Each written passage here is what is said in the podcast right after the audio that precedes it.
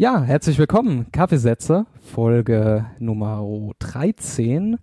Es ist ein neues Jahr, das Jahr 2018 und äh, das Jahr 2018 wird, glaube ich, ein tolles Jahr in Sachen Podcasting. Nicht nur, nicht nur für mich, nicht nur für dieses kleine Projekt hier, sondern sozusagen für Podcasting generell in Deutschland. Da passiert gerade sehr viel und äh, sehr viele neue Projekte werden aus dem Boden gestampft und sehr viele ja, Unterstützungsleistungen sozusagen von verschiedenen Softwares zu verschiedenen, die Community wächst immer weiter zusammen. Da passiert ganz viel. Äh, da kann man nur drauf äh, ja, dazu aufrufen, ähm, schaut euch an, äh, was es für, für Podcasts gibt da draußen. Ähm, dieses äh, Jahr 2018 ist aber nochmal ganz anders interessant heute für uns. Ihr habt es wahrscheinlich im, im Folgentitel schon gehört. Wir schauen uns heute an äh, oder, oder machen einen Ausblick auf das Kulturjahr 2018. Ganz persönliche, persönliche Highlights wollen wir euch vorstellen oder ein bisschen drüber reden, was wird so passieren, was erwarten wir von diesem Jahr für uns oder für die Kunst und Kultur hier äh, in Deutschland, im Südwesten, in Mainz vielleicht auch oder für die gesamte Welt. Äh, ja, wollen wir ein bisschen mit euch rumspinnen, vielleicht auch ein bisschen provozieren, und äh, ja, wir, das sind nicht nur ich, sondern ich habe wie immer einen Gast dabei und der Gast heißt Martin. Hallo Martin. Hallo. Ähm, ja, und wir, wir fangen ganz, äh, ganz klassisch, ganz Kaffeesätze klassisch an und, und stellen erstmal den Gast vor oder der Gast stellt sich selbst vor. Die Frage, die ich immer stelle, was machst du äh, wer bist du, was machst du und wo kommst du her? Ja, wer bin ich eigentlich? Ähm, ja, wie gesagt, Martin, Martin Wimmer. Ich studiere Theaterwissenschaft hier in Mainz seit 2015. Vorher habe ich meinen Abschluss in Kultur- und Medienpädagogik gemacht. Es hört sich erstmal ähnlich an, war aber sehr praxisorientiert und ein sehr anwendungsbezogenes Studium.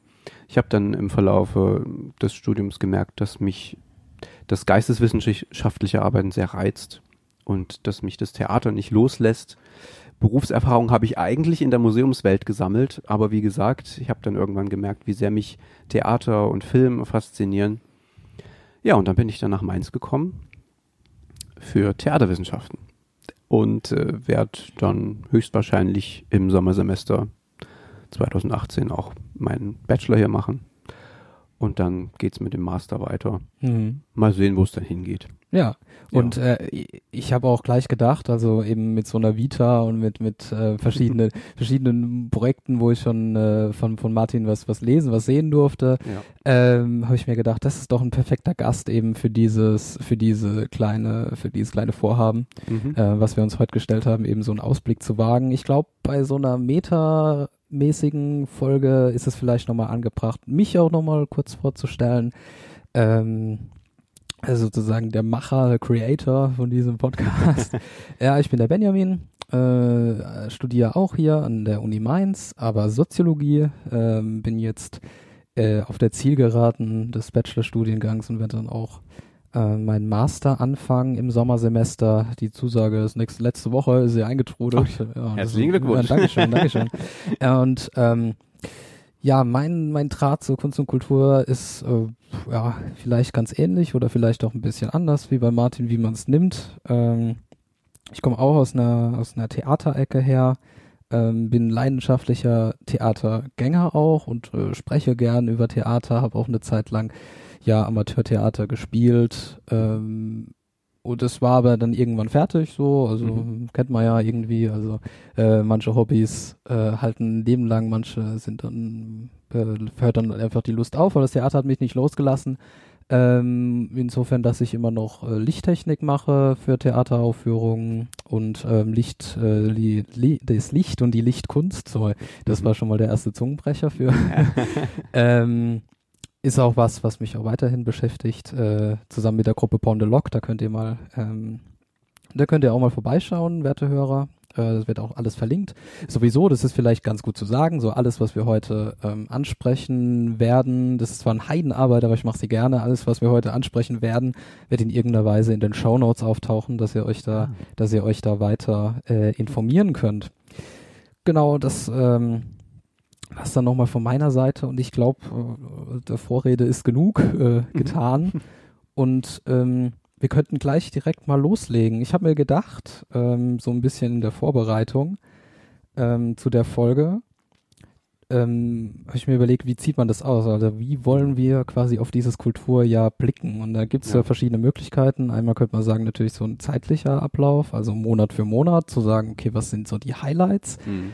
Ähm, aber natürlich auch, ähm, dass man so ein bisschen schaut, was sind so die Themen, die einen interessieren in verschiedene Genre, also sozusagen in, im Museum, in Theater, Musik, Konzerte und so weiter ja. und so fort. Also wir werden ähm, versuchen so ein bisschen diese Ansätze zu mischen und sagen, okay, ähm, machen einmal so unsere persönlichen Highlights und, und streuen dann so sozusagen so State of the Art ein, also im Sinne von wirklich so, was ist gerade Stand der Dinge. Hm. Ähm, und äh, wie man weiß, fängt jeder gute Jahresausblick mit dem Februar an, weil wir ja schon, weil diese Ant, äh, weil diese diese Aufnahme am, ähm, äh, jetzt am 19.01. stattfindet. Mal, also jetzt habe ich es jetzt habe ich es getroppt. Jetzt habe ich es mal fallen gelassen. Mal sehen, wie lange ich brauchen werde, das zu schneiden und zu veröffentlichen. Ähm, ich würde einfach mal anfangen ja. und ein, ein kleines ähm, ja, klein vielleicht nicht, sogar so vielleicht sogar mittelgroßes ähm, äh, Highlight für mich äh, tatsächlich vorstellen, was im Februar schon stattfinden wird. Und zwar, mhm. ich weiß gar nicht, ob du das kennst, äh, das ist der Rundgang der Kunsthochschule Mainz. Ähm, ja. Findet dieses Jahr vom 1. bis zum 4. Februar statt. Mhm. Und äh, das ist quasi also verschiedene Kurse und und äh, ich weiß gar nicht, ob es auch ähm, wahrscheinlich auch die Abschlu Absolventenjahrgänge und so weiter stellen dort verschiedene Werke aus, die mhm. sie, die sie unter verschiedenen Dozenten verschiedene Themenbereichen angefertigt haben. Da findet man alles von, von Installationskunst zu Malerei und eben auch Skulpturen. Äh, absolut kostenlos und findet in den Räumlichkeiten der Kunsthochschule Mainz statt. Ist so ein kleines, so ein kleines Juwel, was ich ähm, finde, das eigentlich auch überregional gehört werden müsste, weil ja. es wirklich auch Spaß macht es ist, ähm, naja, gut, man weiß nicht, äh, so bildende Kunst ist immer so eine Sache. Also ist das jetzt gut besucht oder nicht? Äh, ich finde, es ist immer recht, recht gut besucht. Es ist aber nicht voll und es ist nie hektisch und man hat so einen gewissen, dadurch, dass eben die Leute, die, die Studis, die da halt einfach arbeiten, ihr Zeug selbst ausstellen, hat man auch einen gewissen Draht nochmal zu den, ja zu den Künstlern. Ich weiß, warst du schon mal bei einem Rundgang? Leider noch nicht, weil leider sich das nicht, bisher ja. immer überschnitten hat. Dieses ja. Mal überschneidet es sich leider mit dem Konzert von Unico und Uni-Orchester. Ja. Das Oratorium Paulus ähm, wird im Feindesland äh, zur Aufführung gebracht, nämlich in Wiesbaden. Ah, ja, das ist natürlich ganz, ganz schlecht. Genau auf der falschen Seite des großen Flusses. Ja, da muss ähm, man dann Rückreise beantragen. Also, ja, denke ich auch. Also ganz gefährlich. Ja. Nee, da freue ich mich natürlich schon drauf. Ja. Ähm, aber ich kenne trotzdem auch ein paar äh, Leute von der Kunsthochschule. Mhm. Und ich muss sagen, die versuchen natürlich auch, sich gut zu vernetzen. Ich habe ähm, zum Beispiel eine Zeit lang mal in Wiesbaden gearbeitet. Ja. Im Feindesland. Ähm, Im Nassauischen Kunstverein. Mhm. Sehr angesehener sehr angesehene Einrichtung, die zeitgenössische Kunst fördert und eben natürlich auch Nachwuchskünstler fördert. Und mhm. da hatte zu dem Zeitpunkt gerade auch eine Klasse, ich glaube von Andrea Büttner mhm. heißt die Dozentin, ausgestellt. Ja, werde ich mal nachschauen hier. Ich, ich denke schon, Andrea Büttner müsste das ja. sein. Ähm, ja, und das war total spannend. Ähm, einfach so, weil man gesehen hat, wie abwechslungsreich ja. die Ergebnisse sind. Und ja. ich kann sowas einfach jedem empfehlen, sich sowas anzusehen. Absolut, absolut. Man merkt auch dann direkt, dass es eben eine ja, wie will man das sagen, vielleicht auch eine frische Kunst einfach ist, also ja. frisch nicht nur in dem Sinne so, ja, natürlich ist es gerade frisch gemacht, eben für diese Ausstellung sozusagen, ja. mehr oder weniger oder für den jeweiligen Kurs, aber es ist halt eben auf jungen, jungen Künstlern, ähm, ja, neue Konzepte oder eben Inspirationen ja. und alte Konzepte, also es ist einfach eine bunte Mischung, ein bunter Blumenstrauß, ähm, und es ist eben halt auch ein Rundgang, also man lernt halt diese Kunsthochschule Mainz auch kennen, ähm, und es ist spannend zu sehen, gerade wenn man sich von Nachwuchskünstlern diese Werke ansieht, ja. wie die auch mitunter zu einer Handschrift finden, allmählich. Ja. Das ist immer ganz spannend. Ja, ja, absolut. Andrea Büttner, das ist der Name. Ah ja, ja genau. genau. Habe also, ich mich doch richtig erinnert. Müsste, also müsste, also ich, ich finde auf jeden Fall äh, meine spezifische äh, äh, News hier. Ja, ähm, Ah, du hast jetzt quasi schon äh, das Konzert genannt, das ist so für dich so persönlich so wahrscheinlich im Februar das Nonplusultra. Erstmal ja, ich Erstmal bin, ja. ich bin, ich freue mich schon drauf, aber ich bin dann auch froh, wenn es vorbei ist, Ja. weil das nämlich tatsächlich sehr anstrengend ist. Absolut. Es macht sehr viel Spaß, Ja. dieses Oratorium zu singen. Es ist ja von Felix Mendelssohn Bartholdy und es macht auch unglaublich viel Spaß, mit dem Felix Koch zusammenzuarbeiten. Ähm, Felix Koch, das ist vielleicht auch nochmal ein Name, den Ja. man, den man äh, nennen kann. Genau, der ist äh, ähm, Professor an der Musikhochschule Mainz für alte Musik und Musikvermittlung. mh. Der ist einfach nicht nur wissenschaftlich, sondern auch pädagogisch und künstlerisch auf einem sehr hohen Niveau. Also man arbeitet unglaublich professionell mit ihm. ja. Äh, Man lernt unglaublich viel von ihm, nicht nur von ihm, sondern auch von seinem gesamten Team. Also die ganzen Mitarbeiter und auch Assistenten des Collegium Musicum hier an der Uni. Mhm. Ähm, das bringt einem wirklich was. Ja. Ich komme gar nicht so aus dieser, das, aus dieser Chor-Nische. Ich habe vorher nur Popmusik gemacht Ja. und ich habe auch gar nicht so viel mit Musiktheorie zu tun gehabt und auch schon gar nicht mit der klassischen Gesangstechnik beziehungsweise auch dem klassischen Genre. So Händel, Bach, Haydn, Beethoven und was alles dazugehört. Ja. Demzufolge ist das alles sehr neu für mich. Und ich habe einfach unglaublichen Respekt davor, vor Mhm. dieser ganzen Arbeit. Ja. Ja. Aber wie gesagt, ich bin auch froh, wenn es vorbei ist, denn es ist ein sehr großes Werk. Und ich glaube, wir atmen dann alle hinterher auf und freuen uns, ich, wenn wir das Publikum erreicht haben, was Ja. wir auch sicher schaffen. Okay. Ja, was auch, äh, oh, also es wird auch eine, eine Folge der, der, der phänomenalen Überleitungen wahrscheinlich jetzt werden heute. Also was auch eine sehr große Werke äh, haben wird, also im Sinne von wirklich groß im, im Scale, also in, in, im Maßstab, Ja. äh, ist im März, mein, mein Kulturhighlight im März, äh, die Luminale in Frankfurt. Mm, okay. ähm, die äh, ja, Luminale ist ein ja, Licht, äh, Lichtinstallationsfest, eine, ein Festival, wo im Stadtraum Frankfurt verschiedene Lichtkünstler und Licht- ähm, oder Mediendesigner, Installateure, Installateure klingt so abwertend, ein Mhm. bisschen, also ähm, eben verschiedene Leute, die sich mit Medien, Kunst und Lichtkunst auseinandersetzen, ähm, ja, den Stadtraum Frankfurt bespielen. Habe ich tatsächlich bisher immer verpasst, obwohl das wirklich eine Sache ist, die ich, ja, für die ich mich einfach interessiere. Ja. Aber ähm, ja, startet ab dem 13.3., geht einige Tage und ich habe bisher auch nur viel Gutes, also, also nur Gutes gehört eigentlich, ähm, mit auch vielen interaktiven Geschichten. Mhm. Also ähm, eine Anwendung gab es vor zwei Jahren, genau, das muss man dazu sagen, dass das ist eben nur alle zwei Jahre, die äh, Luminale in Frankfurt. Ähm, dass es eine, eine Anwendung gab, wo, wo man auf dem auf einem Fahrrad gesessen ist, das mit einem, das mit einem halt Sensor verbunden war und man eine Art Space Invaders gespielt hat, um und man musste halt aber nicht irgendwie zur Seite, sondern halt nach vorne und je schneller man gestrampelt hat, desto schneller war dann auf der gegenüberliegenden Hauswand projiziert, ähm, waren dann quasi so deine Balken sozusagen gingen dann nach oben. Also Okay. sehr, sehr spannend. Ähm, solche lustigen Geschichten werden da, werden da fabriziert.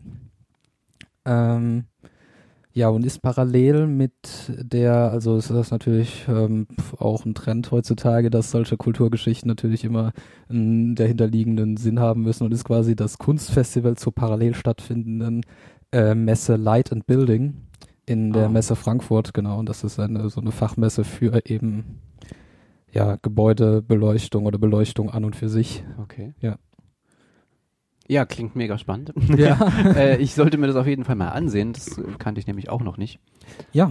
Ähm, Ähm, also ich- ich kann es ich kann's jedem nur empfehlen. Wie gesagt, ich war selber auch noch nicht da. Mhm. Äh, womit ich es vergleichen kann, wo ich schon da war, ist ähm, das größte Event, ähm, also was die Besucherzahlen angeht, das größte Event dieser Art quasi in Europa. Das ist die Fête Lumière Mhm. in äh, Lyon. Da war ich jetzt äh, nicht, nicht letztes Jahr, also nicht 2017, sondern 2016 Mhm. ähm, dort. Und das ist ja phänomenal, wie man da durch die durch die Stadt geht und verschiedene Kathedralen und und das Rathaus und Museen und so weiter beleuchtet Mhm. sieht und äh, die Leute versuchen halt verschiedene Geschichten dort zu erzählen Ja. ähm, mit ihren mit ihren Licht- und Klanginstallationen. Ja, äh, man muss sich halt eine Nacht Zeit nehmen Mhm. und halt durch die durch die Stadt laufen, also gute Schuhe, feste Schuhe anziehen. ja. Genau. Ähm, ja, vielleicht kann man da, ich werde vielleicht so ein, so ein Video oder sowas ähm, auf die auf die Seite packen in die Show Notes, Mhm. dass man da ein bisschen so einen Eindruck kriegen kann. Ja, aber ab dem 13.3. die Luminale in Frankfurt ist sehr zu empfehlen. Okay, also was mir tatsächlich jetzt spontan zum März eingefallen ist, ist was ganz anderes. Ist auch gar nicht ortsgebunden. Ähm, da startet nämlich eine weitere Neuauflage einer 90er-Jahres-Sitcom. Ach was. Und da bin ich sehr gespannt, wie die Reaktionen darauf ausfallen, denn das ist diese Sitcom Roseanne Ja, ja, von dieser sehr umstrittenen Komikerin, genau. äh, die ja auch bekennende Trump-Wählerin ist und sie möchte genau diese Thematik in der Neuauflage oder in der Fortführung ähm, aufgreifen. Roseanne Barr. Genau, ja, ja Roseanne das habe ich die Tage auch gelesen. Ja, das, Das, das, also die Serie war ja immer bekannt für, für sehr realisti- realistische Darstellungen von Mhm. Familienverhältnissen und Ja. von gesellschaftlichen Verhältnissen. Das war doch auch die, die äh, Sitcom, wo auch ähm, Goodman John Goodman, John genau, Goodman genau, hat. genau. Ja, ja, genau. Mhm. Und Laurie Metcalf. ja, Da bin ich übrigens auch gespannt auf die Oscar-Verleihung, ob die einen Oscar gewinnt. Die hat nämlich schon ganz viele Preise gewonnen für ihre Nebenrolle in Lady Bird ja. von, von Greta Gerwig. Das müsste eigentlich, die Oscar-Verleihung müsste doch eigentlich auch äh, demnächst jetzt irgendwie stattfinden. Die müsste im Februar oder März sein, ja. Ja. Aber sprich ruhig weiter nochmal Ja, über, äh, über ja, Roseanne. was Das ist wollte ich sagen? Ja, genau, ich bin da- äh, Genau, ich bin Thematik. da relativ gespannt drauf, wie die Reaktionen ausfallen. Das wird ja dann auch auf einem Video-on-Demand-Anbieter starten. Ich glaube Netflix oder Amazon. Kann mich jetzt gar ich nicht so auch daran erinnern. Ähm, und ja, ich bin gespannt, wie sie das aufgreift. Ich glaube, äh, ihre Schwester in dieser Serie soll sozusagen ihre Gegnerin sein, was die politische Ansicht betrifft. Okay, okay. Ja, und soll sich zu Hillary Clinton bekennen. Ähm, ja, ich bin gespannt, ob sie die Serie einfach zur Instrumentalisierung nutzt oder ob sie wirklich äh, zu einer Diskussion auch beiträgt. Mhm. Denn wie sie daran gegangen ist, kann ich nachvollziehen. Sie möchte eben diese, diesen White Trash nochmal zeigen, den sie ja schon repräsentiert hat da in Ja. den 90ern oder auch schon Ende der 80er. Ja. Ähm, und es gibt natürlich sehr viele Menschen, die äh, für Trump sind, sonst wäre er auch nicht Präsident geworden. Ja, das ist, äh, muss man einfach so sagen. Ja.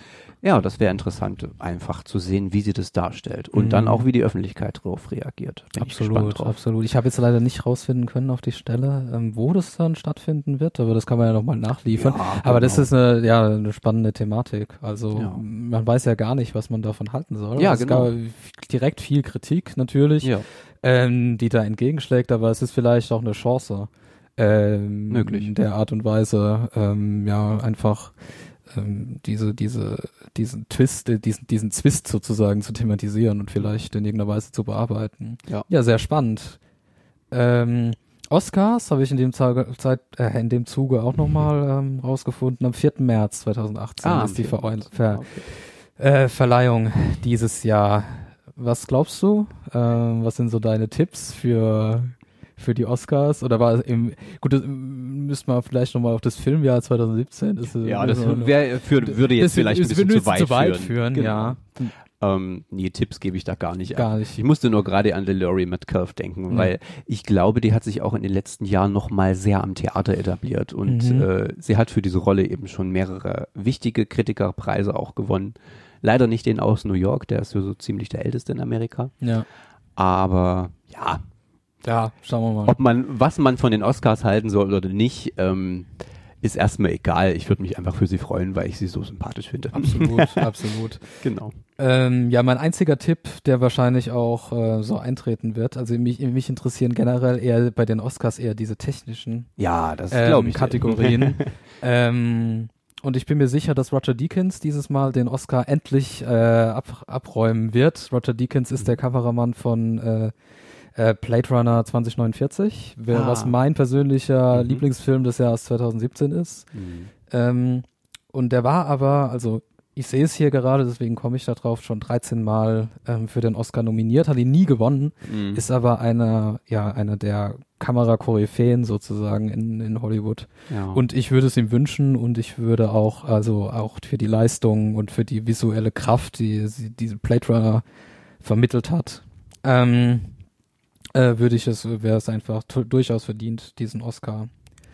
Ähm, zu vergeben, ja, okay. Äh, haben wir gleich einen Ausflug noch in die, in die Bewegtbild-Sparte äh, Ja. gemacht. Ähm, da können wir ja vielleicht noch mal dann später drauf zurückkommen. Ich habe ja noch ein paar, ich habe ja noch ein paar, ähm, äh, noch ein paar Anmerkungen, die auch vielleicht in dieselbe Richtung gehen. Also wenn du sagst, so, ähm, dass, dass eben Roseanne ähm, dann, also ich habe es jetzt nicht rausgefunden, aber wir gehen mal davon aus, dass das dann irgendwie auf Netflix oder sowas stattfinden Auf wird. irgendeinem von diesen Sendern. Ja. Genau, der, der fällt mir nämlich auch ein oder ich habe es mir notiert, dass ähm, es in 2018 oder 2019, man weiß es nicht ganz genau, ähm, wann der Film starten wird. Es wird einen neuen Film von äh, Martin Scorsese geben, Ah ja. einen neuen Mafia-Film von Martin Scorsese, also einen neuen Martin Scorsese-Film äh, mit Al Pacino und äh, Robert De Niro Oh. in den Hauptrollen Mhm. und also auch mit äh, John Pesci und, und Ray Romano, also wenn wir es schon von Oh, okay. 90er Jahren äh, Sitcoms haben, also alle lieben, alle lieben Ray in Mhm. einem Mafia-Film. Äh, The Irishman wird das Ding heißen und das Spannende an dem Film ist wahrscheinlich nicht mal, dass es eben eine tolle Besetzung ist und dass es wahrscheinlich allen, die irgendwie der Pate gut fanden oder Goodfellas oder so auch gefallen wird, ja. sondern dass es ähm, dieser Film nur kurz ins Kino kommen wird, Mhm. in ausgewählten Kinos stattfinden wird, um sich eben für die Oscars dann 2019 zu qualifizieren, aber sonst eben nur bei Mhm. Netflix Mhm. äh, anzuschauen ist. Das ist ja eine interessante Entwicklung. Also Ja, ist auch interessant, aber auch nachvollziehbar. Ich Ja. meine, Scorsese und De Niro und Pacino, die haben ja die Hollywood-Geschichte mitgeschrieben. ja, Dass die an diesem Oscar-Rennen teilnehmen wollen, ist Absolut. mir klar. absolut. Ja. Und dass sie eben aber halt auch äh, teilnehmen wollen. Also wenn du sagst, sie schreiben irgendwie, sie haben Hollywood-Geschichte geschrieben, Mhm. dass sie eben auch vielleicht teilnehmen wollen an diesem neuen Kapitel Genau, und Hollywood-Geschichte. Genau. dass eben solche Blockbuster, die eigentlich, also per Ja. se fürs Kino, also natürlich ist es ein Kinofilm, also Natürlich, ein ja. Film, der, der quasi, also wenn man jetzt mal sagt, man hat ja so ein, so ein Kinogefühl Mhm. sozusagen, das ist ja ein, ein Film, der passt total ins Kino, ist aber kein Kinofilm, sondern eben ein Streamingfilm Ja, sozusagen.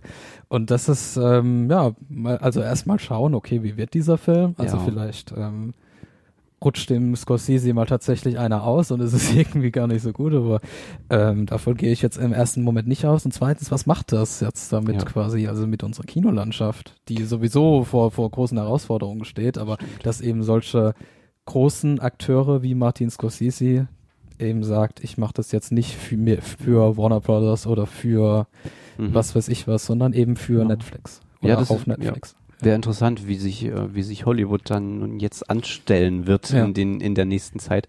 Denn sehr schlau sind sie nicht immer vorgegangen. Nee. Also äh, als der Zweite Weltkrieg vorbei war und das Fernsehen aufkam und dann eben auch der ganze europäische Filmmarkt aufgeblüht ist, äh, da haben sie ja sozusagen Schiss bekommen auf gut Deutsch Mhm. äh, und haben ganz viel Murks gemacht, anstatt sich einfach den neuen Wegen und Ideen zu öffnen. Vielleicht mh, verläuft es diesmal anders. Vielleicht anders. Man weiß es nicht. Ja. Ähm, gehen wir lieber mal weiter, Genau. äh, äh, um uns da nicht um Kopf und Kragen zu reden. Das war nur Genau. eine Anmerkung, die mir jetzt direkt eingefallen ist. Ähm, wir sind schon im April, also so schnell vergeht die Zeit.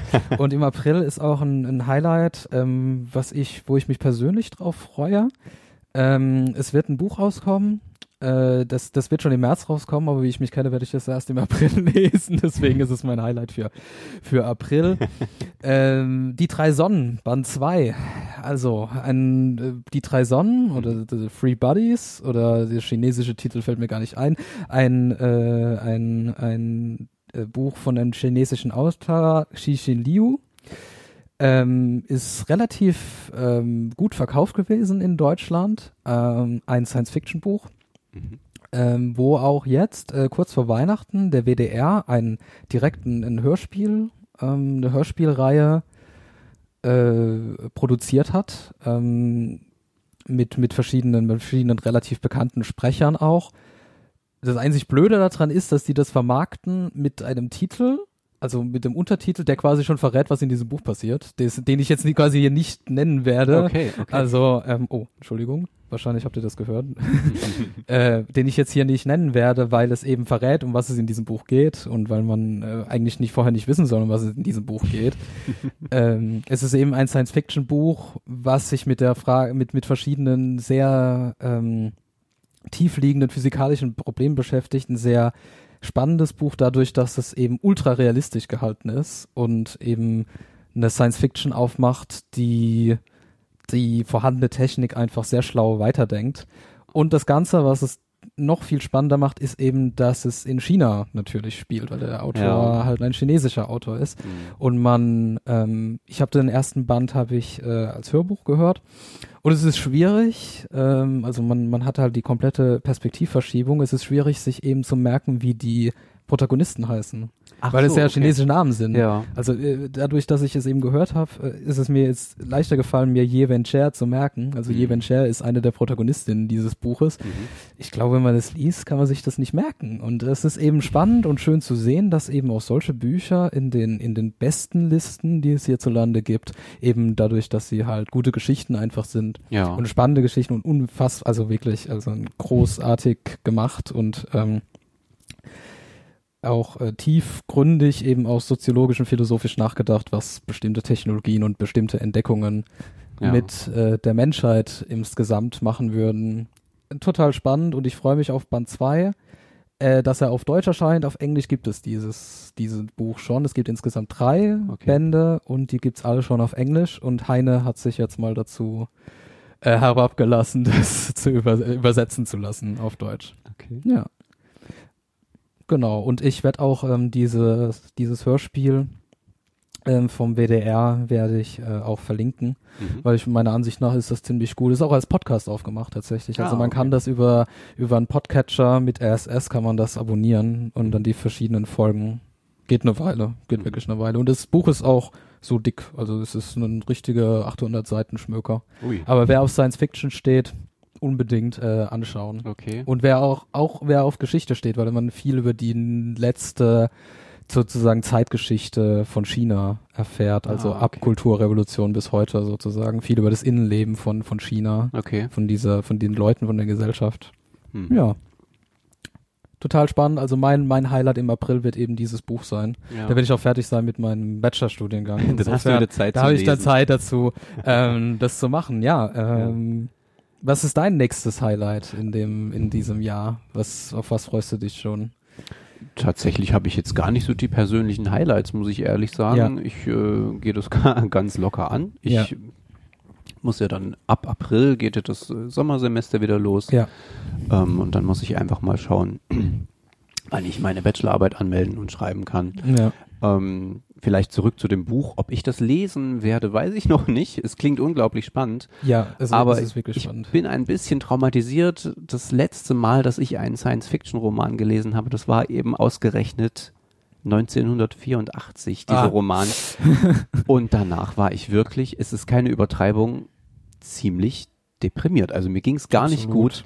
Ähm, und ich konnte das tatsächlich auch meiner Familie nicht weiterempfehlen, das Buch, weil ich genau weiß, ähm, das wühlt die unglaublich auf. Ja. Ich komme ja aus dem Osten Deutschlands und meine Familie ist, hat die DDR-Zeit miterlebt Mhm. und dieses ganze System, wo eben Menschen in ihrem eigenen Land eingesperrt und überwacht werden.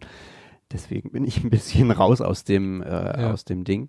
Aber was du mir jetzt so erzählt hast, das klingt eigentlich sehr ansprechend. Also es, es Ja. ist, also nochmal um auf 1984 zu kommen, ist natürlich das, das Ende Ja. davon ist halt wirklich, da habe ich auch, bin ich auch erstmal, ähm, als ich das gelesen hatte, war ich auch erstmal ein paar Tage lang platt und musste Mhm. das auf mich, auf mich wirken lassen. Also es ist wirklich ein sehr, sehr, ja, also nicht nur das gesamte Setting, sondern eben auch, also viele Leute, die darüber reden, haben, glaube ich, das Ende nicht so wirklich gelesen, sondern Mhm. kennen einfach nur, okay, 1984 wird alles überwacht und pipapo, sondern wenn man das wirklich zu Ende liest, das ist schon sehr bedrückend und sehr ähm, nah an, an den eigenen Gefühlen. Hm. Ähm, da passiert schon sehr viel mit einem, also äh, durchaus zu empfehlen, aber ähm, die bei, bei, bei den drei Sonnen, da geht's eigentlich um, um ganz andere Geschichten. Mhm. Also natürlich kommt auch die, die schlimme Zeit äh, der Kult chinesischen Kulturrevolution vor, da Ja. passieren auch schlimme Sachen, aber es ist der, der Hauptfokus dieses Buches liegt tatsächlich darauf, ähm, viel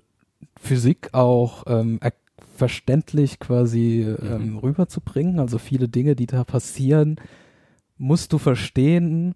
Also musst du verstehen, um es zu begreifen, klingt jetzt irgendwie blöd, aber es ist, ist wirklich so, du musst erstmal kapieren, okay, was für, was hängt da eigentlich für eine Physik so dahinter.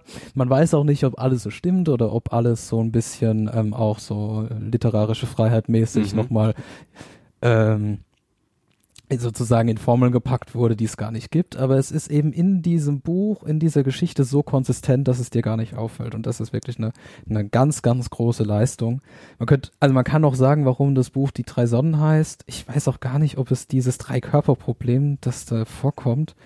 Doch, das gibt's wirklich hier. Das Drei-Körper-Problem. Also es geht irgendwie darum, wenn es drei Körper gibt im Raum, also zum Beispiel drei Sonnen, mhm dann kann man nicht vorhersehen, wie sich dieses System sozusagen verhält, weil mhm. die Gravitationskräfte ähm, ähm, nur dann stabil sind, wenn es eben auf zwei gleich, also auf zwei ähm, Punkte sozusagen fixiert ist, aber in dem Moment, wo ein drittes dazu kommt, ist die Hölle los. Mhm.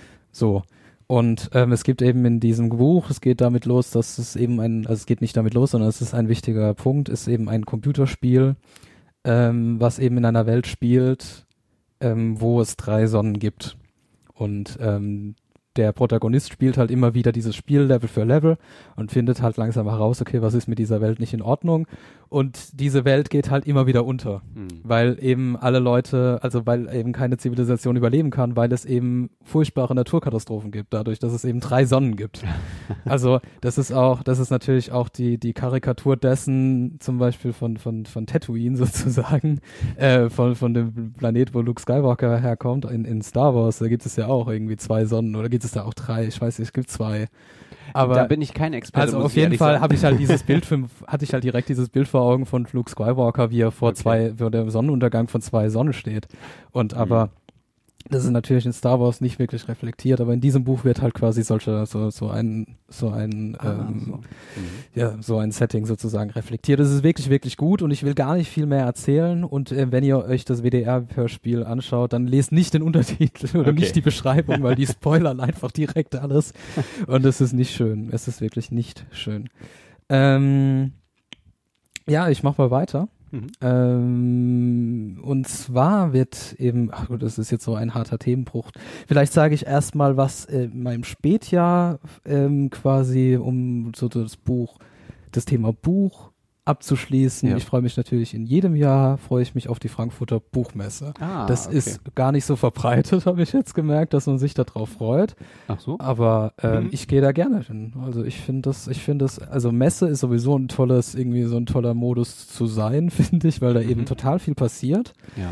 Und ähm, als Student, das wissen auch viele Leute nicht, das kann man mal sagen, ähm, als Student kommt man zur Frankfurter Buchmesse auch an den Fachbesuchertagen rein zu einem reduzierten Preis. Ja. Und das ist ein ganz großes Plus. Ja. Ähm, Gastland wird Georgien sein dieses Jahr. Letztes Jahr war es ja äh, Frankreich. Mhm. Der französische Pavillon hat mir gut gefallen, war jetzt aber nicht weg, also nicht so richtig cool. Ich kann mich einmal ein Jahr erinnern, da gab's Finnland das war richtig cool. Also das war mhm. wirklich äh, äh, richtig auch bedrückend und so und so, wie du dir Finnland von finnischer Literatur so vorstellst, so haben sie auch diesen Pavillon gezeigt. Wieso, wie sah der aus? Ähm, es gab irgendwie in der Mitte nur ein riesengroßes Rad sozusagen, ja. wo also so, ein, so eine Eisscholle. Mhm äh, die aber in der Mitte frei war und du konntest reingehen und es war immer so unterteilt so teilweise und da lagen die Bücher drauf. Ja. Du konntest hier eins nehmen, dann dich da hinsetzen, das hatte auch an den Seiten so, so Sitzbänke sozusagen und da konntest du dich hinsetzen, lesen oder es mitnehmen und woanders wieder hinlegen. Das mhm. war toll. Ähm, das Her also äh, der französische Pavillon war aus war eher so wie Labyrinth gestaltet mit verschiedenen Regalen, wo auch Bücher drin standen. Mhm. So, die haben aber aufgepasst, dass du das Buch was du quasi rausgenommen hast, wieder dahin zurückstellst. So. Ah, okay. Und das war schon, das war, naja, also ich habe gedacht, so, okay, ja, Leute, also wenn ihr ein Labyrinth macht, äh, wo man durchlaufen soll mhm. und bei der Buch, also wird man doch erwarten, dass man das Buch mitnimmt und dann stellt man es halt irgendwohin wieder ja, ab. So. Genau. War nicht so gedacht, ist ja auch okay. Mhm. Das Programm war halt wahrscheinlich sehr toll, also man ist da halt nur einen Tag mhm. und äh, ich habe gehört, dass das Programm halt wirklich sehr, sehr gut gewesen sein soll ja. auf dieser Bühne beim französischen Pavillon, genau. Gehst du gerne zur Buchmesse in Frankfurt oder re regelmäßig oder nicht so regelmäßig? Eher unregelmäßig. Ich kann mir vielleicht auch vorstellen, ähm, dass manche Menschen diese großen Veranstaltungen meiden, Ja. einfach weil es so viele unterschiedliche Eindrücke sind. Mhm. Ähm, nicht nur von diesen Installationen, die du jetzt gerade erwähnt hast, so Labyrinthe und so weiter. Es ist einfach ähm, eine unglaublich, unglaublich große Fläche mit Ja. sehr, sehr vielen Menschen. Ich glaube, das kann einen schon erschlagen, wenn man dann ein bisschen, wenn da ähm, man sensibel ist. Und ich muss auch ehrlich sagen, ich meide oft solche, solche großen Veranstaltungen. Mhm. Natürlich kommt man manchmal nicht drum rum und manchmal gibt's einfach auch Themen, die einen so begeistern, dass man dahin muss. Ja. Ja, also weiterempfehlen kann ich es auf jeden Fall. Ja. Nee, also das Ja. auf jeden Fall. Also ich würde auch nie und nimmer am Wochenende dahin gehen. Ja. Also wenn jeder darf. Das So. ist, ja. Das ist wirklich, wirklich schwierig, auch sich Ja. dann so zurechtzufinden, weil es eben viel mehr Leute sind. Ich war freitags dieses Jahr, also nicht dieses Jahr, 2017, war ich freitags. Mhm. Super, also nicht sehr voll. Man merkt halt, also man muss es natürlich einklammern im, Si- im Sinne von Kulturveranstaltung, weil das ist es natürlich nicht. Das ist ja reines Business Ja. da. Das muss man wissen. Dann, wenn man aber sagt, okay, hier passiert reines Business und die müssen natürlich hier ihre Verträge ab aushandeln, Mhm. die ganzen Agenten und, und Verläge und Bibliotheken und hast du nicht gesehen, so wenn man dann aber als, Be als, als, als Besucher hingeht und sagt, so, ich will das als aber als Kulturveranstaltung erleben, dann kann man Mhm. ganz tolle Bücher entdecken. Mhm. Man muss sich aber halt auch wieder, also genau wie bei der Luminale in Frankfurt, gute Schuhe anziehen Ja. oder so einen Roller mitnehmen. Ich weiß, weiß gar nicht, ob man das darf, aber Mhm. irgendwas, ähm, weil es ist halt einfach weit. So. ja. Aber ähm, Und man darf sich eben nicht erschrecken. Also manchmal geht's Ja. auch ziemlich marktschreierisch zu, ne? Absolut. Die einzelnen, absolut. einzelnen also, Vertreter und Ja, äh, ja. beziehungsweise auch äh, Verlage und Akteure, die wollen sich ja präsentieren und produzieren und richtig. Sind natürlich Konkurrenten, die sich gegenseitig auch ausstechen Und, wollen. und es ist auch so, dass halt, man sieht halt oft immer das Gleiche. Es gibt ja auch die, die Bühnen von jetzt SZ und Zeit und Mhm. Deutschlandfunk und ARD und, und hast nicht gesehen. Und das war ja jetzt dieses Buch von Daniel Kehlmann ist rausgekommen. Und ich, der war halt am Freitag da. Mhm. Wenn die Autoren da sind, dann klappern die alle diese Bühnen ab. So. Ja. Und ich bin dann quasi in demselben Tempo wie Daniel Kehlmann sozusagen durch diese, weil ich habe andauernd diesen Menschen gesehen auf den verschiedenen Bühnen. Ich habe so. ich habe zwischendrin was gegessen, dann bin ich weitergelaufen. Das war bei der Zeitbühne, bin ich was gegessen, bin weitergelaufen, bei der Spiegelbühne. Immer wieder da. Und ich habe gedacht, ey, das kann doch nicht sein. Also, Ja. Aber natürlich, ist ja total logisch, weil der fährt dann auch nicht dreimal so zur Ja, Buchmesse, klar. sondern geht da halt einen Tag hin und dann ist er da halt einmal überall und Ja. äh, lässt sich zu seinem neuen äh, Buch befragen. Mhm. Ähm, genau, aber äh, das ist halt auch für mich so ein, also für mich persönlich ist es so ein Fixpunkt im, Mhm. im Jahr, im, im Kalender. Ja. Deswegen gehe ich gerne hin. Ähm, so, Jetzt hätten wir das Thema Bücher beendet. jetzt hätten wir das Thema Bücher beendet. Ich, ich gucke jetzt gerade so ein bisschen auf meinen Zettel. Ja. Ähm, weißt du, welche Filme du sehen willst im, im nächsten Jahr? Kennst, weißt du schon, was, das, was es geben wird? Gute Frage. Ich bin da ehrlich gesagt gar nicht so informiert. Mhm. Weißt du, äh, ich war die letzten Monate oder sagen wir mal sogar die letzten anderthalb Jahre so abgeschirmt durch dieses Buchprojekt, Ja. dass ich so meine, ähm, meine Augen und Ohren nicht sehr weit ausgestreckt Absolut, habe. okay. Natürlich kriegt man so mit, was läuft jetzt so im Kino. Also was mich jetzt demnächst so interessiert, sind diese Filme wie Call Me By Your Name, Mhm. der sehr gute Kritiken bekommen hat. Ähm, und da gab es noch eine ganze Reihe anderer Filme, die mir gerade nicht einfallen. Also es ist der, der größte Hype sozusagen um einen Film ist gerade ähm, bei einem Film von Guillermo del Toro, irgendwas Ach. mit Water, Shape of Water. Shape of Water mit ähm, Sally Hawkins, kann das sein? Ich glaube ja. Ja. Wo sie sich in, in so ein seltsames Wesen Genau, verliebt, also ne? es ist in einem, in irgendeinem Sally Hawkins, genau. Sally es ist in Hawkins. so einem Geheimlabor während dem Kalten Krieg und Ah. da züchten die Amerikaner ein seltsames Fischwesen, Mhm. so.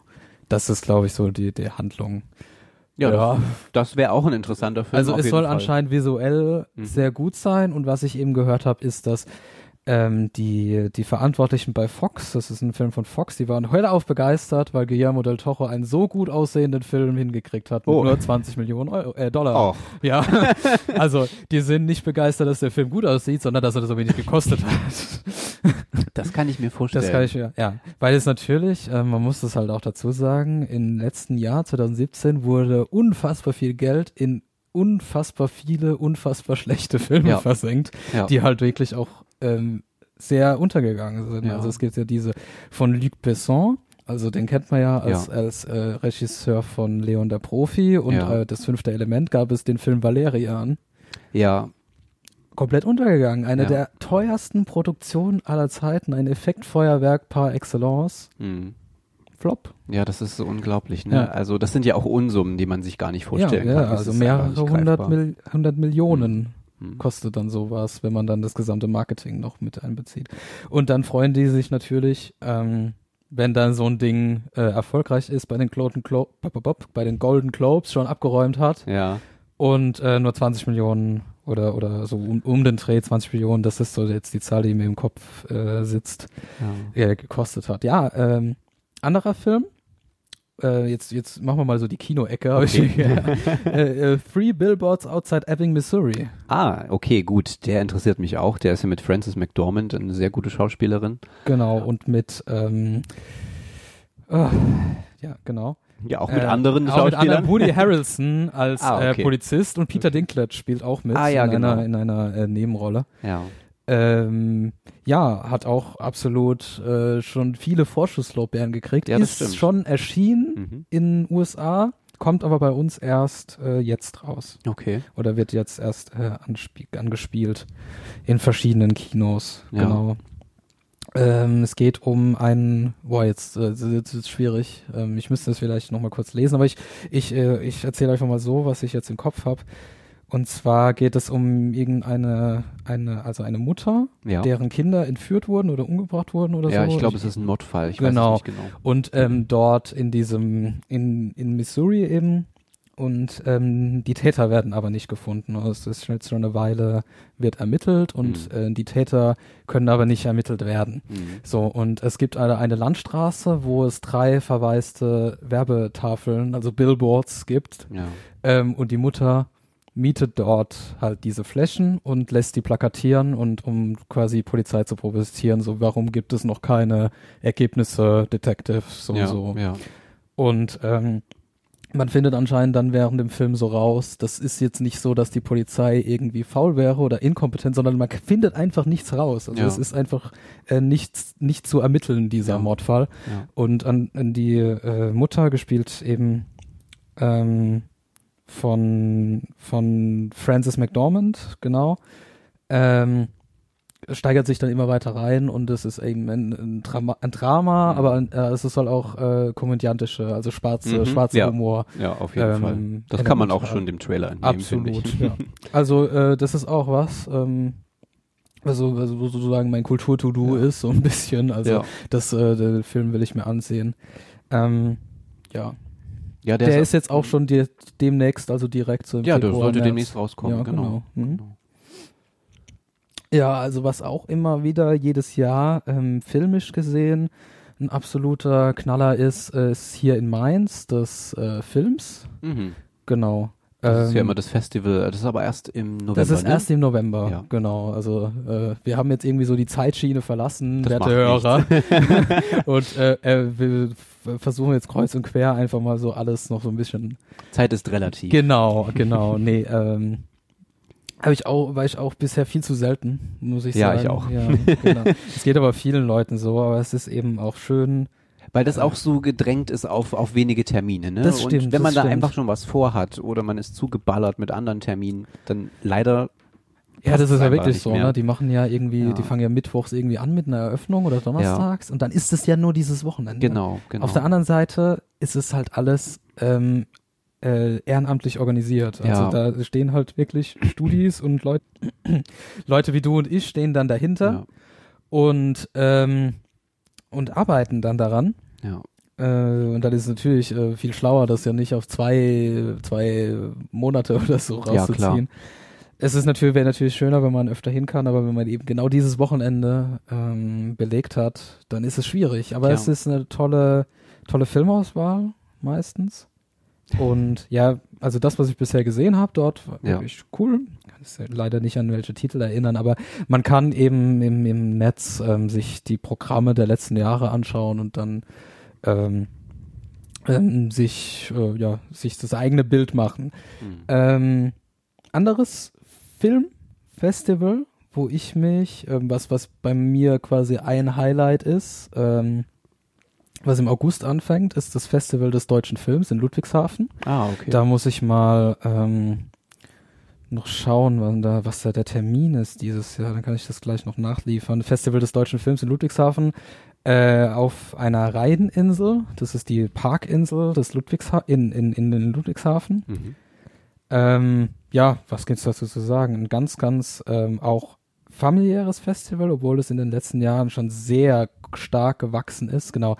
Äh, 22. August bis 9. September 2018 und das ist eben nicht wie beim Films, da geht's auch, da gibt's auch ähm, so mittellange Filme und Kurzfilme werden da gezeigt. Das ist ähm, beim äh, Festival des deutschen Films nicht so. Da geht's nur um abendfüllende ähm, Filme. Und eben auch, anders als zum Beispiel das Filmfestival, also was vom selben Veranstalter oder vom selben Team quasi ausgerichtet wird, das gibt es äh, internationale Filmfestival Mannheim-Heidelberg. Mhm. Ähm, da gibt's halt nur internationale Filme und äh, dort eben, wie es schon heißt, deutsche Films, da gibt's dann äh, nur Filme aus Deutschland. Und aber eben, wenn man dann sagt, also es gibt ja oft diesen Vorwurf, der deutsche Film, der kann irgendwie nix. Das stimmt nicht. Ja, also, aber äh, es ist eben so, so eine Wald- und Wiesenmeinung, sag ich Okay, mal, jetzt ja, so, so ein bisschen klar. zu provozieren. Ja. Ähm, geht zu diesem ähm, Filmfestival oder schaut euch wenigstens das ähm, Programm an, wenn ihr jetzt nicht die Möglichkeit habt, äh, nach Ludwigshafen zu Mhm. fahren in diesem Zeitraum, weil es ist eben ähm, eine fantastische Filmauswahl. Ich war noch nie enttäuscht. Ich war jetzt fünf Jahre in Folge dort Oh. und ähm, habe mindestens einen mindestens einen Film gesehen. Also Mhm. das ist wirklich so auch so ein Fixpunkt jetzt so in, auch in meinem Jahreskalender, ähm, wo ich sage, da da muss ich schon dort gewesen sein. Und ich war eigentlich äh, nie enttäuscht. Und es ist eben eine, eine tolle Atmosphäre auch dort, weil du halt äh, direkt am Rhein bist Mhm. und du hast äh, die Kinos sind in Zelten. Ähm, Ah, okay. Ja, und äh, ja, es ist ähm, tolles Licht. Mhm. ja. äh, äh, oh, ja, du kannst halt an diesem Rheinstrand sitzen von der von der äh, Insel und irgendwas trinken und danach ins Kino gehen. Das ist super Ja. toll. Was das Problem war für die Jahre lang, war, dass die eigentlich im Juni immer das Festival hatten und im. Juni, also das weiß man jetzt nur, wenn man wenn man quasi jetzt aus dem Oberrheingebiet kommt, im Juni ist eigentlich das, was du nicht machen solltest, direkt am Rhein ein Festival zu machen, weil da eben oft, ähm, weil du da in die Gefahr kommst, dass du halt das Hochwasser direkt mitkriegst. Ja. Und das hatten die halt ziemlich häufig, Mhm. äh, dass du halt ähm, verschiedene äh, Abende einfach absagen musstest, weil es eben nicht sicher genug war. ja. Und ähm, im Juni hast du auch das Problem, dass halt solche Fußballgeschichten oft mal sind. Das stimmt. Und äh, da haben sie jetzt im letzten Jahr ähm, das nach hinten verschoben in den September. Da hast du dann weniger Hochwasser und weniger Fußball. Und äh, das äh, passt irgendwie ganz gut. Es ist halt leider manchmal nicht mehr so warm, dann so Richtung Richtung äh, abends dann Mhm. und es wird halt früher dunkel und so. Das ist halt im Juni besser. Mhm. Da hast du dann halt wirklich ähm, die ganze Nacht sozusagen, kannst du dann dort sitzen. Aber es ist wirklich eine tolle Veranstaltung. Ähm, kann ich jedem nur ans Herz legen. Ähm, vom 22. August bis zum 9. September. Ja. Ähm, das wäre so, so mein Input in Sachen Kino und so, so, so Filme. Ja, es gibt, so. gibt natürlich noch ganz viele andere Filme. Ja. Woody Allen bringt natürlich auch dieses Jahr wieder Absolut, einen ja. raus. Was soll er auch sonst machen? ähm, hat bis jetzt nicht so die überschwänglichen Kritiken, glaube ich, bekommen. Wonder Wheel heißt der. Wonder Wheel. Mit Kate Winslet. Okay. Und ja, wer spielt denn da noch alles mit? Wonder Wheel. Das war eigentlich eine ganz interessante Besetzung. Das ist doch aber bei Woody Allen oft so. Justin Ja. Timberlake, Justin Timberlake, genau. James Belushi Ja. und fünf weitere ansehen. Moment. ähm, pff, die Namen sagen wir alle. Ja, viele Juno bekannte. Temple. ja, Juno Temple kennt vielleicht auch der eine oder andere, ist so eine junge Nachwuchsschauspielerin. Ja, okay, gut. Ähm, ja, David Krumholtz, Jack Gore, Tony Sirico. Okay, das sind wahrscheinlich dann Das eher so die also die, unbekannteren. ja, das sind halt die, zeige Ja. fünf weitere. Genau, genau, genau. ähm, ja, den Ja. werde ich mir wahrscheinlich ansehen, einfach weil ich die Filme von Woody Allen mag. Mhm. Äh, ja. Und Ja. ansonsten schauen wir mal. So, ich habe jetzt noch auf meiner Liste stehen, ähm, äh, also was, wa- wa- was, was ist quasi noch Kunst, was ist noch Kultur? Ich meine, wo, wo stehen wir denn? 849, das passt ja. Dann können wir noch, ein- noch ein bisschen so ähm, noch ein paar Stichworte vielleicht an, ansprechen. Mhm. Ähm, Musik. Musik und äh, äh, Konzerte. Ähm, in Sachen, in Sachen ähm, Musik habe ich letztens was ganz Interessantes gesehen und zwar vom, vom Deutschlandfunk. Da hat ein Redakteur sich von Spotify, also Spotify, äh, kennt ihr mal mittlerweile eigentlich jeder, ist ja dieser Streaming-Anbieter. Ähm, ja, eigentlich so Vorreiter auf dem Gebiet des Musikstreamings. Und ähm, die machen jedes Jahr, kriegst du da am Ende, wenn du da fleißig gehört hast, äh, kannst du dir da äh, sozusagen deinen deinen Jahresrückblick, äh, datenbasierten Jahresrückblick anzeigen lassen. Mhm. Also geht's dann so, was ist dein meistgehörtes Lied? Mhm. So, bei mir war das meistgehörte Lied ähm, dieses Jahr äh, Onira von Sass. Ähm, weiß ich auch nicht mehr so. Wir hatten da im, im, im ich ja Französischkurs und da hatten wir es über, über Sass so und da sollten wir uns Lied anhören so.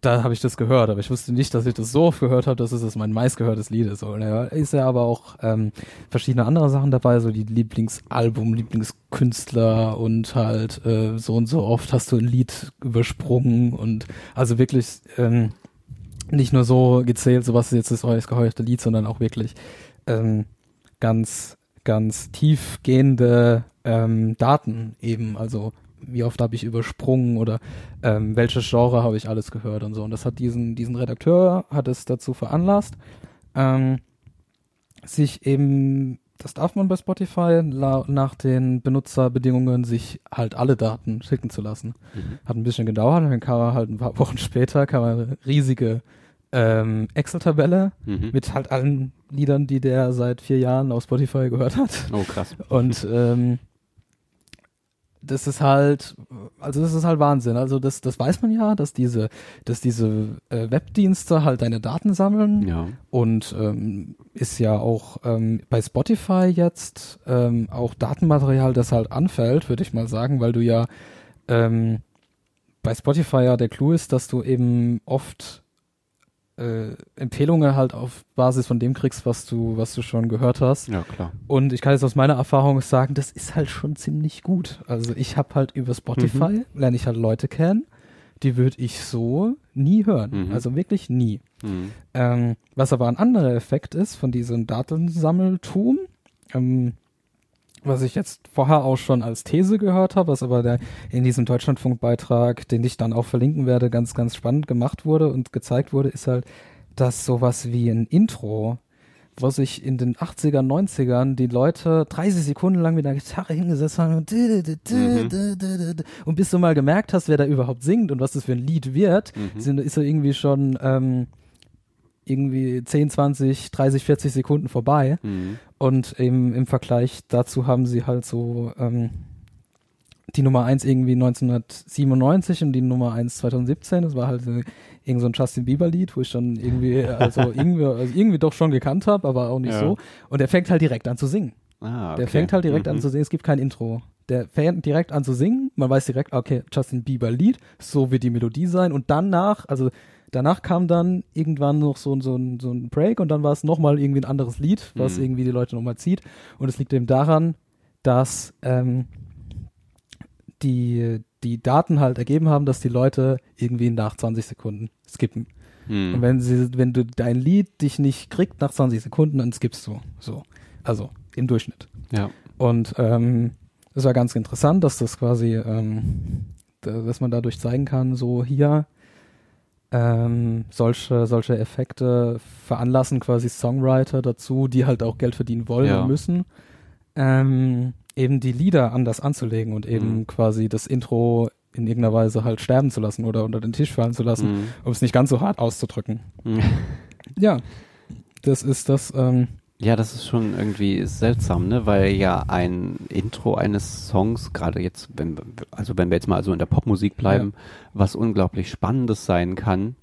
Ähm, absolut, ja. Manchmal gibt's dann so einen Twist nach ein paar Sekunden und du, recht, du hörst auf einmal etwas, mit dem du gar nicht gerechnet hast. Genau. Ja, was irgendwas, was dir das Intro gar nicht verraten hat. Ähm, ja, wäre spannend mal zu gucken, wie das so in den Produktions- oder auch eben in den Kompositionsprozess von Künstlern einfließt. gibt es irgendwann keine Intros mehr. Ja, Also, das ist halt die, ähm, das ist die Gefahr, die die wenigstens jetzt in Ja. diesem Beitrag aufgemacht haben. Und ich habe Mhm. ich hab gedacht, das äh, ist ganz spannend, eben weil das halt auch so eine Art Jahresrückblick eben, Mhm. dann, also in diesem gesamten Jahresrückblicks-Thema sozusagen drin steckte, habe Ja. ich gedacht, so ja, wie was machen wir denn jetzt? Also 2017, okay, die Erkenntnis ist da. Ja. Mit den Daten aus 2017 wissen wir, okay, das Intro ist irgendwie was, was man eigentlich überspringt. Was machen wir Mhm. denn jetzt 2018 damit? Wenn Mhm. wir Ende 2018 keine Intros mehr haben. Ja. So, und das ist, ja. Die Frage ist aber auch, was macht das mit unserem Hörverhalten? Also Mhm. nehmen wir uns irgendwann keine Zeit mehr, uns in Ruhe mal ein Lied anzuhören? Also wenn ich jetzt zum Beispiel an meine Lieblingsmusik denke, da zählen eben viele Songs aus den 80er Jahren dazu, Ja. so äh, Popmusik oder auch ältere Sachen. Wenn ich jetzt zum Beispiel an die Standards aus dem Great American Songbook denke, Mhm. ähm, was soll das denn bitteschön? Also ich will mir solche Musik auch gern in Ruhe anhören Ja. und dann möchte ich alles mitnehmen von Anfang bis Ende. Ja. Es ist natürlich auch, es ist natürlich auch gut, dass ähm, auf der anderen Seite hast du durch Spotify und solche Geschichten die Sachen halt auch verfügbar. Ja. Also dann, du hast ja auch die Möglichkeit, es dann auch zu hören, so wie du Natürlich. es willst. Ja. Aber anscheinend ist in diesem System dann in irgendeiner Weise auch eingearbeitet. Oder was heißt eingearbeitet? Das, das wird halt auch so benutzt, dass es halt auch viele, viele Quick-Nutzer Ja, gibt sozusagen. Was auch ein, ein spannendes Thema in dem Teil ist, ist ein, ein oder, oder äh, in demselben Themenfeld angesiedelt ist, ist ein Projekt aus 2016 war das, glaube ich. Ähm, da hat das Label Analog Soul aus Leipzig. Ähm, Analog Soul, also das ist jetzt, ähm, ich habe in den Kaffeesätze 10, habe ich mit äh, Fabian Schütze von der Band The Forest gesprochen. Mhm. Genau, und äh, Fabian Schütze ist auch mitbeteiligt hier. Da siehst du das mal. Da, Ah, okay. Genau. Mhm. Ist auch mitbeteiligt oder, oder, oder hat auch gemacht, ähm, das Label Analog Soul. Und die hatten ein Projekt, 2016, glaube ich, ähm, wo sie ihre Künstler gefragt haben, ähm, wie ist denn da, also wie sieht denn das aus auf Spotify? Da wird man nämlich nur bezahlt, also ich weiß nicht, ob es immer noch so ist, aber zu dem Zeitpunkt war es so, kriegt man quasi nur eine Gage oder Mhm. eine, eine, Revenue, halt irgendwas, äh, wird das quasi erst gezählt, wenn ein Mensch 30 Sekunden lang das Lied gehört hat. Ah, okay. Und dann haben sie da draußen ein Projekt gemacht, 31 Sekunden, und halt ein- ein Album oder eine Playlist erstellt, eben so ein Sampler, so ein klassischer, so ein klassischer Label-Sampler Ja. gemacht mit allen ihren Künstlern und jeder musste halt, äh, sollte halt so ein 31 Sekunden Snippet Mhm. ähm, äh, halt erstellen und, und, und, und produzieren. Und das ist ganz spannend, das kann ich auch mal verlinken, ähm, weil der, das sind eigentlich coole Sachen. Mhm. Aber du denkst halt jedes Mal so, Mann, dann geht's nicht weiter. und äh, also völlig, völlig verschiedene Genre auch. Aber da haben die sich mal halt die Frage gestellt, okay, was passiert denn jetzt eigentlich? Ähm, Mhm.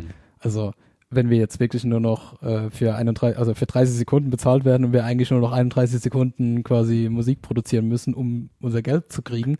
Ja. Und aber trotzdem mindestens das so. Und auf der anderen Seite wissen wir jetzt halt über diese Spot, äh, über diesen Deutschlandfunkbeitrag, dass die Leute halt nach eigentlich noch weniger Sekunden skippen, Hm. als äh, die Künstler bezahlt Hm. werden. So. Ja. Ja, also auch ein großes Thema und das ist, äh, wird uns wahrscheinlich noch eine Weile beschäftigen. Zeigt auch so ein bisschen die Sch- Schnelllebigkeit, so generell, Ja. wie wir ähm, Kultur aufnehmen, Musik, Mhm. egal ob es jetzt Film oder Musik oder Theater ist oder was auch immer. Ähm, wie, wie schnelllebig und wie flatterhaft das alles geworden ist. Ja. Also wir, wir werden ja ähm, von morgens bis abends zugeballert mit unglaublich vielen Eindrücken aus der Werbung. Äh, jedes Produkt will uns irgendwie erreichen. Ja. Und ich frage mich aber trotzdem, ja, wo bleibt dann die Sensibilisierung für solche Dinge, ja? Also Ja. verlieren wir so ein bisschen unsere Aufnahmefähigkeit, unsere, unsere Feinfühligkeit auch? Können wir dann auch irgendwann noch ähm, ungefähr einordnen, ist das jetzt ein gutes Lied, was ich mir jetzt hier die 20 Sekunden angehört habe? Äh, schalte ich Ja. das deswegen weg, weil es schlecht ist oder weil ich jetzt einfach keinen Bock habe? ja, das ist so. Ja, genau. also man kann ja auch einfach gerade in dem Moment keinen Bock auf das Ja. haben, was mir jetzt gerade diese Ja. automatisch generierte Playlist äh, entgegengespuckt Genau, hat. So, genau. ne? Ist es dann quasi wirklich äh, valide Daten, dass Mhm. ich jetzt ab, dass ich ablehne, was die KI mir vorgetischt hat, Mhm. oder habe ich einfach nur keinen Bock da drauf? Ja, so. genau. Genau. Ähm, ja, werden wir sehen müssen, äh, was sich daraus entwickelt. Aber ich glaube, das ist so ein, also es beschäftigt ja die Musikwelt, so Musik-Community ja schon seit Genau. es Spotify sozusagen gibt. Aber ich glaube, durch diese durch diese kleinen, durch diese kleinen Expeditionen sozusagen in diese, in diesen Kern der Geschichte, Mhm. ähm, wird es nochmal deutlicher, wo da eigentlich jetzt hier so die, die, die ähm, Reibestellen, die Schwachstellen liegen. Ähm, ich habe noch, also eine Sache will ich noch hervorheben, so von, von Highlight-mäßig, ähm, weil ich eben gesagt habe, so Mu- Musik entdecken und so. Ein, ein Ort oder eine Veranstaltung, wo ich sehr viel Musik entdeckt habe für mich, ist das Golden Leaves Festival. Ich weiß nicht, ob du davon schon mal was Nein. gehört hast. Das ist ähm, von dem Verein Bedroom Disco aus Darmstadt veranstaltet. Ein, ja, ein kleines Musikfestival. Ähm, wo vorher nicht erst steht, wo es stattfinden wird. Das ist ganz Mhm. spannend und die finanzieren sich über Crowdfunding. Ähm, da kannst du vorher ein Ticket kaufen. Der Crowdfunding ist gerade, also ich habe ich vor, vor ein paar Tagen habe ich es gesehen, dass das Crowdfunding gerade ist. Und ähm, wenn ihr mir ein paar Minuten, äh, paar Sekunden gebt, dann finde ich sogar raus, ähm, wann das äh, alles stattfinden wird, das Golden Leaves Festival 2018. Ähm, am 1. September, am 1. und 2. September ähm, das fängt jeweils um 14 Uhr an und geht dann bis, bis nachts. Aber man weiß vorher nicht, und das ist das Interessante, man weiß vorher nicht, was stattfinden wird. Man weiß nur so ungefähr so Nähe Darmstadt. Ach so. Okay. Und du, du musst halt quasi, in, du hast quasi ein Ticket übers Crowdfunding halt bestellt und das Ja. kriegst du natürlich auch. Und ähm, mit dem Crowdfunding haben sie quasi die Vorfinanzierung, dass sie das halt machen können. Ist auch alles ähm, fern von jedem ähm, von jedem Arbeitszeitgesetz Ja. irgendwie halt auf die Beine gestellt. Also alles ähm, äh, ehrenamtlich und aus Leidenschaft gemacht und äh, ganz, ganz toll. Äh, und ähm, fantastische Künstler. Also ähm, Leute, wo du quasi dann auch vor Ort dann bei denen selbst die Platte holen kannst und dann signieren lassen kannst und dann noch mit denen ein bisschen reden kannst, Mhm. weil eben auf dem gesamten Festival irgendwie halt nur 1000 Leute sind. So. Mhm. Also über das ganze Wochenende. Und ja, also kann ich auch nur wärmstens ans Herz legen. Man kann auch quasi irgendwie nur einen Tag kommen. Ich weiß nicht, ob sie dieses Jahr das wieder gemacht haben. Also ich habe es jetzt öfter schon so gemacht, dass ich nur für einen Tag mir quasi äh, ein Ticket geholt habe. Mhm. Und dann muss man halt, dann fährt man einmal hin und wieder zurück. So, das ist dann auch okay. Also das ist wirklich sehr cool. Und ähm, das ist quasi so der Spotify, der Spotify-Algorithmus kuratiert von eben den wirklich guten, guten Leuten bei Bedroom Disco, die eben Mhm. eigentlich ein Gespür für Newcomer haben, aber auch für Indie-Leute, die man schon so ein bisschen kennt Mhm. und die noch nicht so die ganz großen Stars sind, sondern eben die man, die man cool finden kann und so. Und da sind, um ein paar Namen zu nennen, Me and My Drummer waren schon da und Hundreds, die ähm, mittlerweile noch ein bisschen bekannter geworden sind, waren Mhm. schon da. A Forest aus der Kaffeesätze Folge 10, die ich eben genannt habe, waren da und so weiter und so fort. Mhm. Also ähm, kann man sich auf jeden Fall mal anschauen. Im September. So. Wollen wir noch? Oder ähm, Was haben wir denn abschließen? Also ich habe auf meiner Liste ja einige Noch Sachen. ganz viel. Ganz viele Sachen. Aber ähm, ich glaube, also wir machen Ja. mal mit dem Musikthema Feierabend. Ich habe jetzt noch Theater und Museen, Okay. habe ich noch.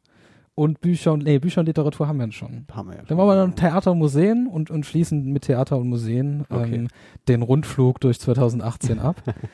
ähm, ich würde noch mal einen Input geben einfach. Ja. Und zwar wird am 1.6.2018 die neue Kunsthalle in Mannheim eröffnet. Mhm. Nach äh, ein paar Jahren Bauzeit, aber in time. Was Okay. heutzutage bei Großprojekten ähm, Außergewöhnlich. außergewöhnlich ist. Ähm, und äh, diese neue Kunsthalle, also was, was lustig war, hab die auch angefragt, ob man vielleicht äh, einen Rundgang durch das Museum machen kann, Ja. mit, mit Podcast, Ja. vielleicht wird das sogar noch was. Also die Dame hat mir auch geantwortet, hat mir aber nur, äh, was heißt nur, also hat mir freundlicherweise eine Pressemitteilung zukommen Mhm. lassen, in der steht, dass quasi die, ich hatte nämlich gedacht, die Eröffnung findet im Dezember statt, das ist aber die Eröffnung des Gebäudes. Ach so, okay. Und es, also es wurde quasi nur das Gebäude zwei Tage lang aufgemacht, man konnte kostenlos rein Mhm. und konnte anschauen, wie das Gebäude quasi aussieht. Die Eröffnung des Museums aber, oder der Kunsthalle, ist ja nochmal ein Unterschied, ob man sagt Kunsthalle oder Museum. Ja, klar. Ähm, die Eröffnung der Kunsthalle findet eben im Juni dann statt. Und ähm, das, äh, die neue Kunsthalle Mannheim will halt ein modernes Museum sein, was sie auch explizit sagen, also ein offenes Museum, irgendwie Okay. halt auch ein ein ja ein Treffpunkt auch, der Mhm. eben versucht, die neuen Möglichkeiten in Sachen Digitalisierung und so Ja. in irgendeiner Weise aufzugreifen. Ja. Und in dem Zuge habe ich mir mal ein bisschen angeguckt, okay, über was, also was soll das überhaupt bedeuten? Über was diskutieren die ganzen Museumsleute eigentlich gerade? Wie sieht musealer Wandel 2018 aus? Und ähm, da gab es dann ganz viele so Stichworte. Also Museum hat irgendwie einen veränderten Status in der Gesellschaft. So Anführungszeichen, ich sag ja als Soziologe, sage ich so unge ungern so die Gesellschaft, weil was Mhm. ist das schon? Aber Mhm. naja. Ähm, weniger Institut, also ich lese jetzt ab tatsächlich, es tut mir leid, wenn es ein bisschen gekünstelt klingt, weniger Institution als Ort des Erlebens. Mhm. Aber da war ja auch, glaube ich, gestern oder vorgestern der der Ort des Muse äh, nee, der Tag, der internationale Tag des Museums-Selfie. Ach ja, genau, das habe ich auch mitbekommen, Ja, ja. Habe ich gedacht, so, ja, okay, äh, pff, ja, muss ja nicht jeden Quatsch mitmachen. Nö, Aber, muss man nicht. Nein. aber ähm, also so, so meinen die das, ne? Also Ja. weniger zu sagen, so, okay, ein, ein Museum quasi erhebt jetzt quasi so den Anspruch, ein, eine Institution zu sein, Mhm. sondern eben ein Ort zu sein, der man hingeht, wo man quasi Kunst nicht nur wo Kunst nicht nur in eine rein diffundiert, sondern man Kunst erlebt Genau. auf verschiedene, auf verschiedene Arten und Weisen. Ein Ort der Kommunikation, also Treffpunkt. Also in Mannheim in der neuen Kunsthalle soll es dann auch ein Atrium geben in irgendeiner Weise, wo man Mhm. rein kann, ohne zu bezahlen, also quasi vor der Bezahlschranke sozusagen, Mhm. wo man quasi dort sein kann und ähm, sich treffen kann. Ja. Wo ich beispielsweise frage, also warum sollte ich dann da reingehen, wenn ich quasi dann äh, nicht im Museum drin bin, sondern nur so, aber vielleicht Mhm. haben sie sich ja was Cooles überlegt. Äh, 24-7 geöffnet, Mhm. habe ich schon, habe ich ein paar Mal gelesen, als ich da bei meiner Recherche war, ähm, was die Museen quasi ähm, so andenken, was quasi musealer Wandel sein kann. Okay. 24-7 geöffnet, eben als offener Ort, Mhm. Der irgendwie mit der Digitalisierung Schritt halten soll, weil ich auch nicht weiß, okay, also boah, nachts um drei im Museum ist doch geil, also ich weiß. Ja, keine Ahnung, Ja. wie, wie die das definieren und wie die auch Digitalisierung äh, oder den Umgang damit definieren. Ja, Also das ist äh, alles, also ich fand das auch, also Mhm.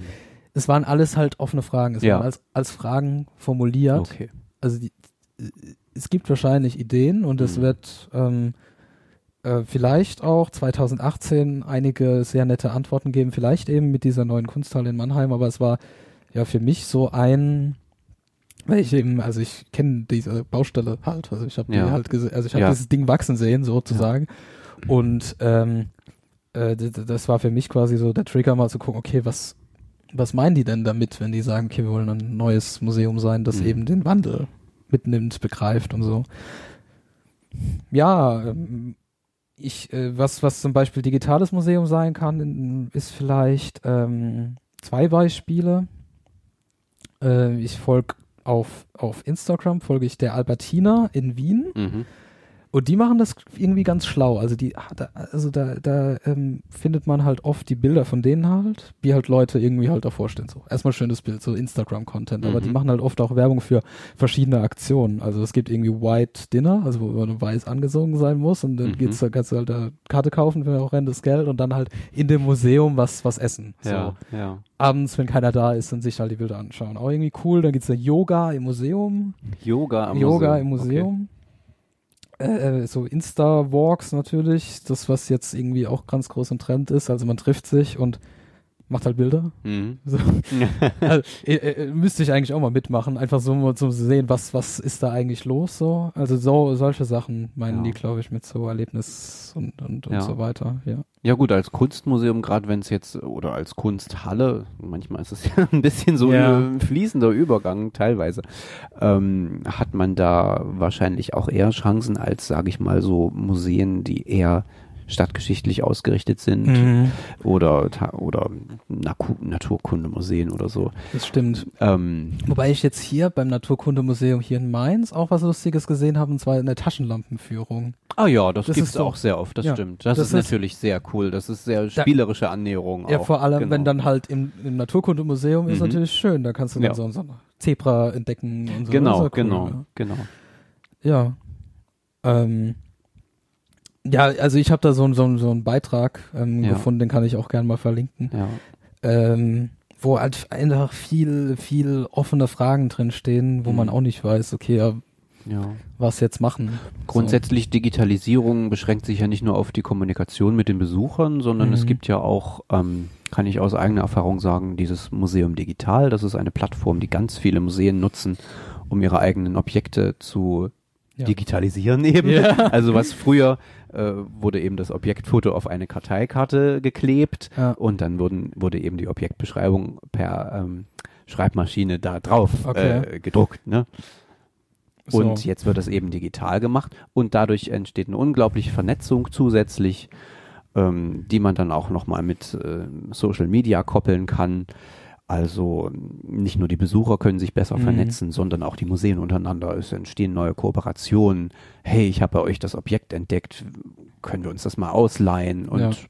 ja, wunderbar eigentlich.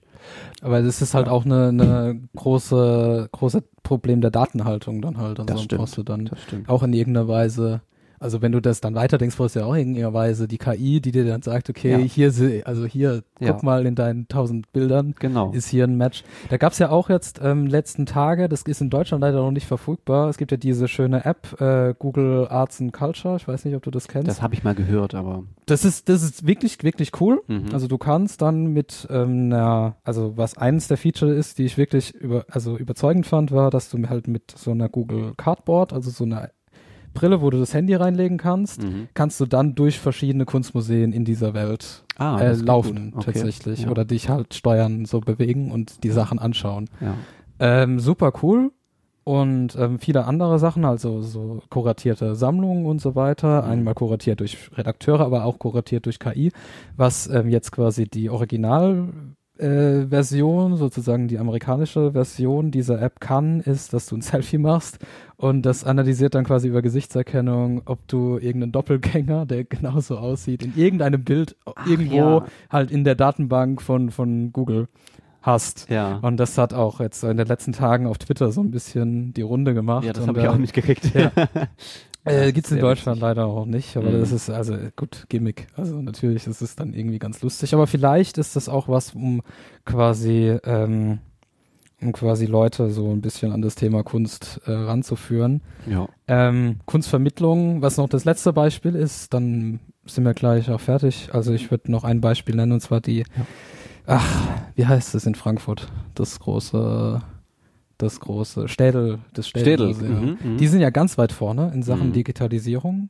Ja. Habe ich auch ähm, bei der Frankfurter Buchmesse tatsächlich äh, 2017 erleben dürfen. Da Mhm. gab es so einen, einen Bereich, so also auch digitale, äh, digitale Kunst, wo ähm, auch mal ein bisschen so Disclaimer, ein bisschen, ein bisschen Hinweis, wo der Patrick Breitenbach vom Soziopod, weiß Mhm. nicht, ob du den kennst, ähm, ein kurzes, äh, einen kurzen, äh, ja nicht Keynote, aber halt so so Wrap-up gehalten hat, so den Tag quasi auf dieser Messe so ein bisschen zusammengefasst hat, was er alles gesehen hat in diesem Okay. Ding und dadurch bin ich da überhaupt hingekommen. Weil, äh, ich kenne den Patrick halt und ähm, da habe ich halt dieses ähm, mit Städel ähm, mitgekriegt, die eben verschiedene, also so eine Digitalstrategie haben. Das klingt dann immer so auftragend, so Digitalstrategie, aber ich glaube, bei denen stimmt es dann wirklich, die auch zum Beispiel einen Kunstvermittlungskurs tatsächlich Ah ja, okay. äh, auf der Webseite haben, den du machen kannst. Also mit Videos und eben interaktiv, so ein bisschen quizmäßig gehalten, Mhm.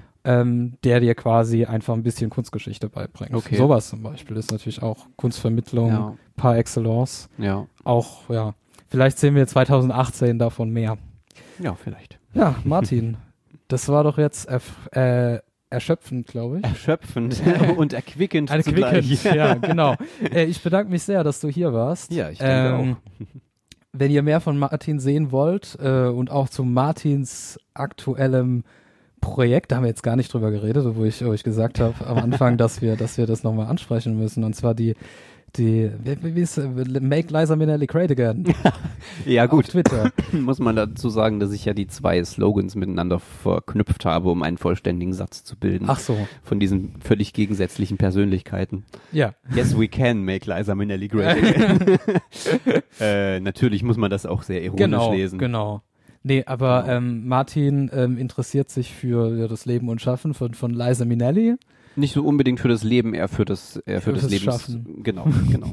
Auf jeden Fall ähm, ist es irgendwie auf Twitter ein immer wiederkehrender, immer wieder, ähm, ja, so ein kleiner Fun-Fact, würde ich es mal nennen. genau, genau. Ähm, der, der da in eure, in eure Timeline kommt, wenn ihr Martin auf Twitter folgt. Schaut es euch an, ähm, ist ganz spaßig. Ähm, wollen wir noch auf irgendwas hinweisen? Du hast jetzt auch hier, ich habe auch ein schönes Buch von Martin, da können wir vielleicht noch ein Foto machen, ähm, was eben zum, zum gleichen, ähm, zum gleichen Thema ähm, publiziert wurde. Genau. Also äh, jetzt gerade im, im Druck ist, sage ich mal. im Druck genau. ist. Du hältst sozusagen Ich ein hätte es Erstlingswerk. ganz frisches Exemplar in der Hand. Ah.